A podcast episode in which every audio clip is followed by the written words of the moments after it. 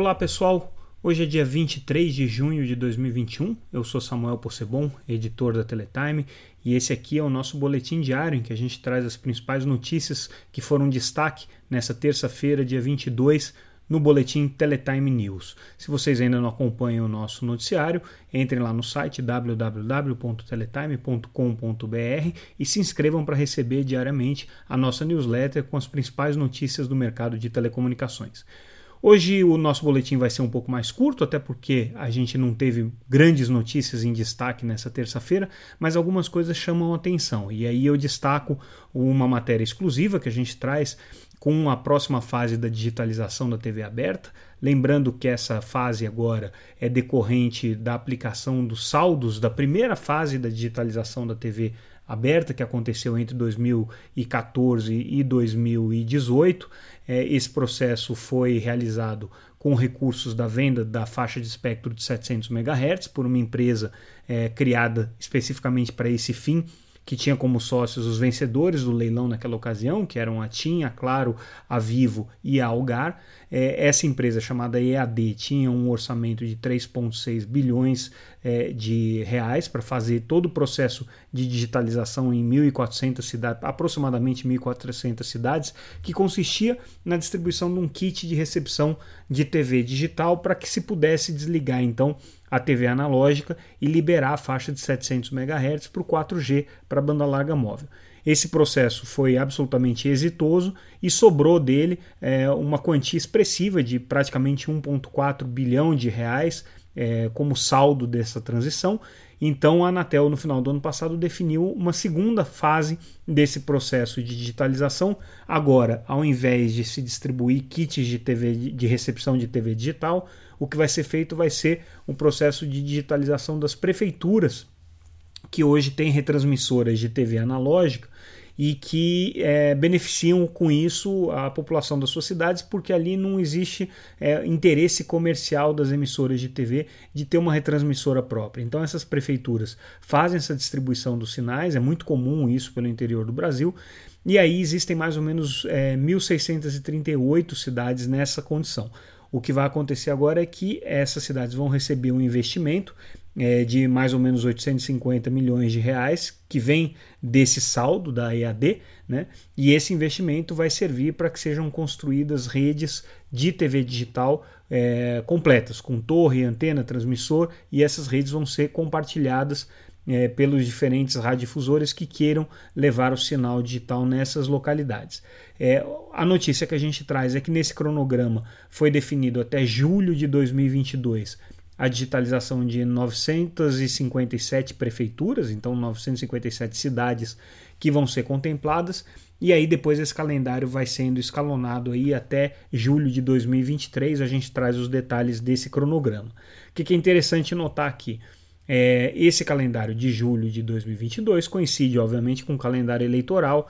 É, a gente tem um processo em que o presidente Jair Bolsonaro é declaradamente candidato à reeleição e o ministro Fábio Faria também tem o seu interesse político. A gente ainda não sabe se concorrendo ao Senado do Rio Grande do Norte, eventualmente vice é, candidato a vice-presidente junto com o presidente Bolsonaro, enfim, nas suas ambições políticas, ter 957 prefeituras sendo beneficiadas nesse processo, nesse programa de digitalização, que inclusive tem o um nome, Digitaliza Brasil, é um bônus, é um saldo político importante para o ministro.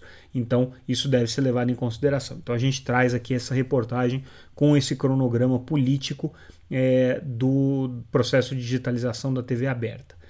Outra notícia que a gente traz é uma notícia decorrente daquela que já foi noticiada essa semana com relação é, ao selo de qualidade que a Anatel pretende aplicar para as operadoras de telecomunicações em que vai se considerar é, uma velocidade média aí de pelo menos 10 megabits por segundo para que as operadoras possam ter o selo tipo A, que é o de principal qualidade. Bom, a gente traz aqui hoje os argumentos das operadoras de banda larga que têm redes legadas do tipo ADSL ou redes baseadas em satélite ou redes ainda baseadas em 4G fixo.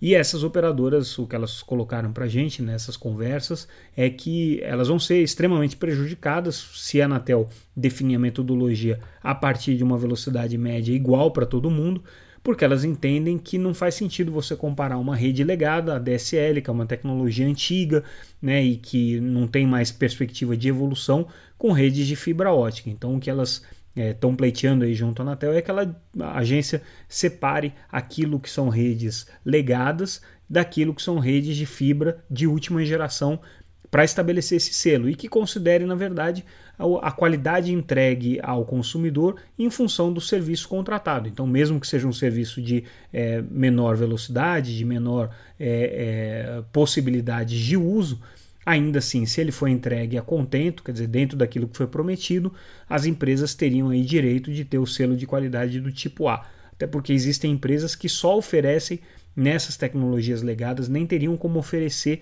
em tecnologias mais avançadas, portanto nunca passariam esse sarrafo de 10 megabits por segundo que a Anatel está discutindo. Esse é um debate importante aqui que faz parte do regulamento de qualidade que a agência é, vai implementar até o começo do ano que vem. Uma notícia também relevante de hoje é a prorrogação da consulta pública para o refarming, né, para a redistribuição da faixa de 4.9 é. Essa é uma faixa importante, inclusive para aplicações corporativas. Então, a Anatel é, prorrogou aí esse período de consulta pública até o dia 28 de julho. A gente traz a informação de que o prefeito de São Paulo, é, Ricardo Nunes, vai participar do evento da Feninfra no dia 25. A gente já falou desse evento ontem. É um evento gratuito. É, a Feninfra vai discutir a perspectiva de investimentos, ampliação da infraestrutura e geração de empregos a partir do 5G. Lembrando que a FENINFRA é a federação que representa as empresas que constroem redes, fazem manutenção e também é, é, operam call centers é, no ecossistema de telecomunicações. Então é um debate importante que vai contar com a presença do prefeito de São Paulo e também com representantes é, do movimento sindical de trabalhadores, com representantes das empresas de telecomunicações, parlamentares, deputados participando desse evento aí. Esse é um destaque, então, dessa para essa semana da agenda para sexta-feira, dia 25. O site do evento é www.feninfralive.com.br. E por fim, a gente encerra com uma notícia que chega a ser um pouco inusitada, mas enfim, o deputado Elias Vaz, do PSB de Goiás, resolveu apresentar um projeto proibindo empresas concessionárias de serviço público de terem reajustes de tarifa enquanto fossem é, devedoras é, de recursos, né, de impostos ou, ou dívidas aí com a União é, em cadastro da dívida ativa. Né? E aí ele usou como exemplo do seu projeto uma série de é, dados com relação à dívida ativa de operadoras de telecomunicações que ele levantou ali para fazer o projeto de lei. Só que o projeto de lei ele só altera a lei de concessões.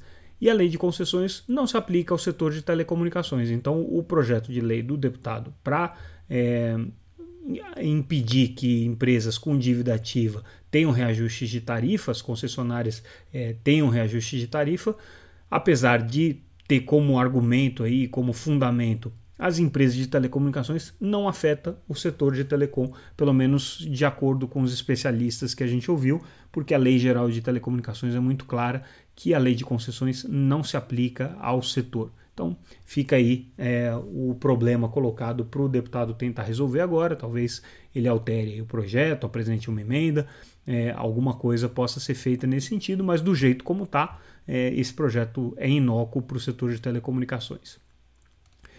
E a gente encerra por hoje, então, o nosso boletim é, Teletime News. Ficamos por aqui, amanhã a gente volta com mais uma edição. É isso aí, pessoal. Obrigado e um bom dia para vocês.